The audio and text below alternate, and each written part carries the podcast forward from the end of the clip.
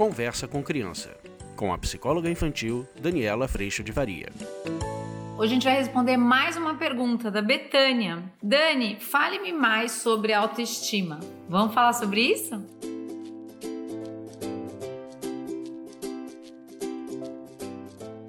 Você quiser, dá uma chegadinha lá no Instagram, tem coisas muito legais por lá também. Além, obviamente, do nosso aplicativo que você pode conseguir nas lojas de aplicativo e também o podcast que você pode acessar nas plataformas de música. E eu também não posso deixar de te chamar para o curso. Esse curso está no ar há muitos anos, pelo menos três. É um presente na minha vida. Eu vou adorar ter você comigo para que a gente possa caminhar lado a lado nessa lupa dentro do nosso coração e cuidando desse tema de hoje, da autoestima. Como é que a gente pode viver esse processo com a gente primeiro, para que a gente possa acolher nossos filhos e sim contribuir para o desenvolvimento de uma autoestima saudável. A gente tem como contribuir sim, mas esse caminho ele não vai caminhando por onde a gente está pensando. Ele caminha por outro lugar. E é isso que a gente tanto aprofunda lá no curso e que hoje eu vou trazer um pouquinho para você aqui.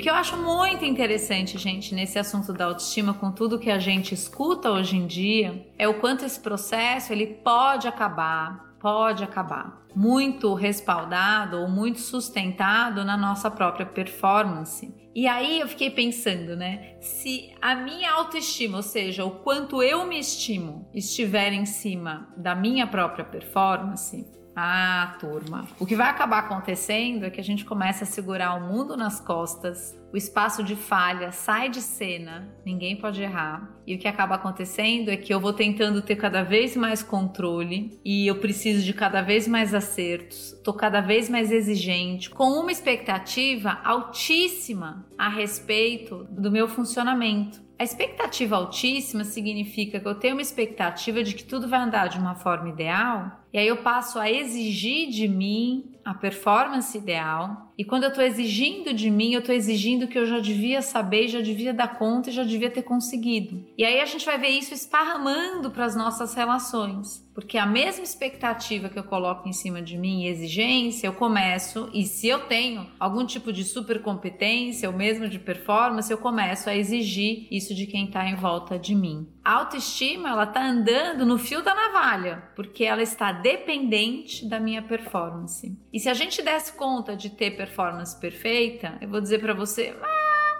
a gente vai melhorando e tudo mais, mas o ponto é o seguinte: nós falhamos todos os dias todos os dias, seja nas nossas ações, nas nossas atitudes, nas nossas palavras, nas nossas intenções, nos nossos pensamentos. A gente tem dentro de nós esse coração falho, né, que eu venho trazendo para vocês, e deste processo a gente não atinge pela nossa própria força e mérito perfeição. E se o fato de eu me estimar estiver exatamente no lugar de eu preciso então ser incrível para ser merecedora dessa estima, a gente não tem autoestima mesmo. Ou se tem, a gente está sempre com a autoestima no fio da navalha, na beira do penhasco. A qualquer momento eu posso perder esse direito. Hoje eu ouvi do Felipe, que está lá na nossa igreja, algo muito bonitinho, né? Perder esse currículo, perder esse case, esse caso de sucesso. E eu vivia muito assim, viu, gente? Eu vivia muito desse jeito. Eu tinha que dar conta de tudo, de saber tudo, de dar todas as soluções, conseguir todas as coisas. E na verdade, esse processo que a princípio era para ajudar o próximo, ele tinha um grande propósito: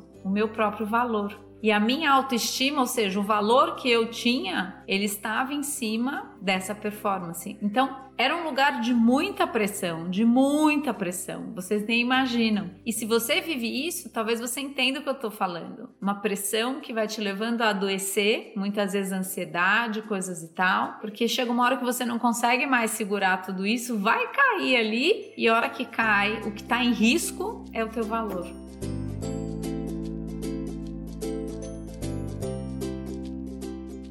E aí, Viktor Frankl, assim como a Bíblia, dizem desse supra-sentido. E este supra-sentido, ele é um amor que te amou primeiro. E a hora que a gente está nessa relação íntima com Deus, com algo que transcende a nós, a gente vai tirando esse merecimento da performance, do mérito. E o que acontece, o que eu estudo muito na Bíblia, aí um adendo pessoal para vocês, é que na hora em que Deus me amou primeiro, assim tão falha, o que acontece é que eu começo a experimentar um processo de me estimar fora do meu mérito e da minha performance. E aí é muito lindo nessa relação com Deus, porque Deus me ama desse jeito e isso diz muito mais sobre quem Deus é do que sobre quem eu sou. Porque eu não seria capaz de performar ou de viver essa perfeição para ser merecedor de todo esse processo de amor mas quem ele é e quando ele é quem ele é e ele me ama assim, o que acontece é que eu começo a ter um entendimento do quanto eu me amo fora dessa exigência de performance perfeita. Vocês estão entendendo o que eu tô falando? Eu tô fora desse lugar. Eu já estou em amor. E a hora que eu estou em amor, eu estou na estima. Eu estou no lugar de um amor,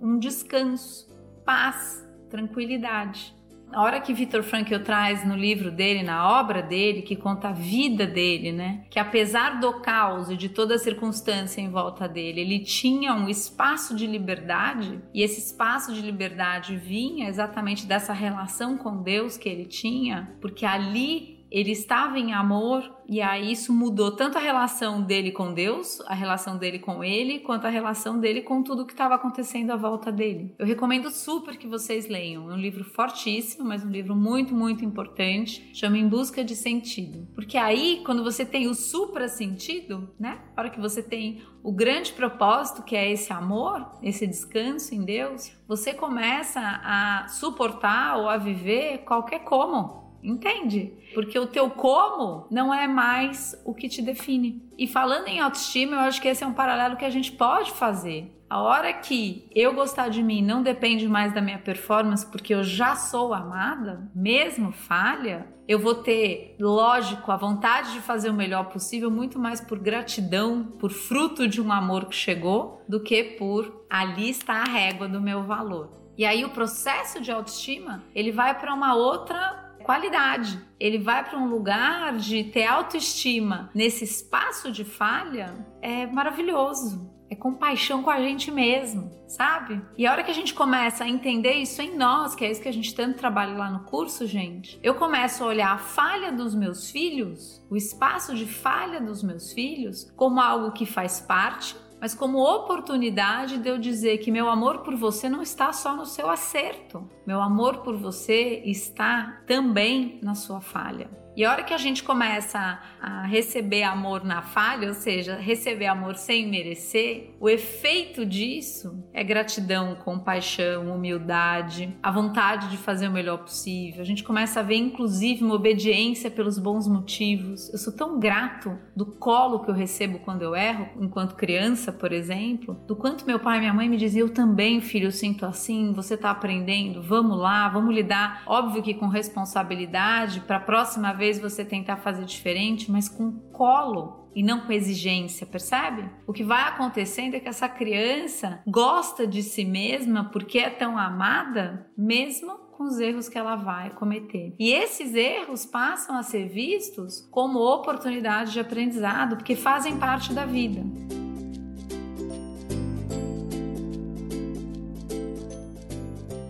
Então, a hora que eu começo a entender que a falha que aconteceu hoje, porque acontece todo dia, e hoje na minha oração eu dizia, né, para Deus, eu quero esse coração novo, cheio de amor. Eu quero esse coração que você me faz ter, que tem tanta sede de aprender, mas que tem tanta humildade, não se engrandece nesse processo de tudo que é capaz de fazer. Eu quero esse coração todo dia. Por quê? Porque nesse coração falho, a nossa tendência é a gente pegar, botar nas nossas costas, nos nossos ombros, a gente chamar para performance e a gente se exaurir nesse lugar. Então, a hora que um filho nosso tem acolhimento num processo de erro, a gente está tirando esse processo do eu me gosto do acerto somente, da performance. E fazer isso no processo de educação é muito bonito porque a gente cria uma proximidade que só no acerto a gente jamais vai viver. Por que não? Porque o erro existe. Então, o que acaba acontecendo, a tua autoestima, a tua estima ou o teu valor está só no acerto, o que acaba acontecendo é que essa criança começa a esconder erros, porque ela está pensando que ela precisa ser merecedora. E aí o processo de autoestima fica completamente sustentado na performance de novo, percebe? E assim a gente vai construindo que no curso a gente trabalha muito. Nossa, eu dei uma volta enorme aqui, mas cheguei nesse lugar que é a persona. Quem eu tenho que ser para merecer amor, para ser valorizada, para ter valor? Quem eu tenho que ser? Essa é uma construção nossa em cima da ideia de performance. Eu tenho que ser de tal jeito, eu tenho que performar de tal forma, mas tudo isso está dentro da lógica do fazer para receber. A gente não ama ninguém nesse processo e a gente continua com esse vazio dentro do peito. O convite de hoje é para perceber o quanto somos falhos, a falha faz parte, e a te convidar a iniciar essa conversa com o que nos transcende, a iniciar essa conversa, a perceber onde você está nessa relação com esse supra-sentido. Porque com essa relação acontecendo dentro da gente, o que muda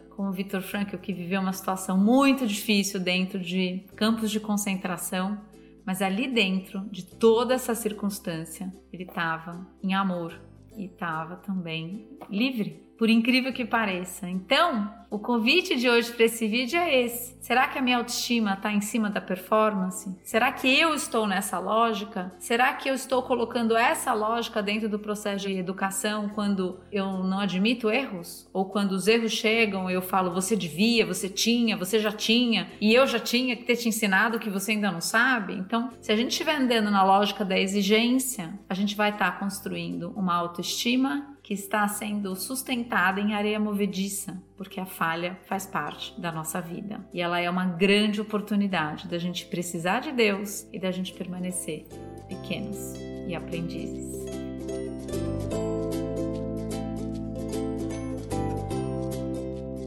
Eu espero que você tenha gostado. Eu agradeço muito, muito, muito a tua pergunta, Betânia. Eu acho que eu dei uma volta, eu não sei se ficou confuso. Me escrevam aqui embaixo se ficou mais alguma dúvida. Me escrevam que eu faço mais vídeos pra gente refletir sobre isso, ou quem sabe uma live. Mas eu amo Amo esse assunto, amo Deus na minha vida espero que tenha tocado seu coração de um jeito gostoso e de um jeito a nos convidar à reflexão. Eu agradeço muito, muito a Deus pelo amor que Ele trouxe para o meu coração em Jesus, quando eu jamais mereci e ainda não mereço. E agradeço muito a tua presença aqui. Fica com Deus. Tchau. Você acabou de ouvir Conversa com Criança, com a psicóloga infantil Daniela Freixo de Faria. Mande seu e-mail para conversa@danielafaria.com.br. Este podcast foi produzido por Siringe Conteúdo e Comunicação. Conheça siringe.com.br.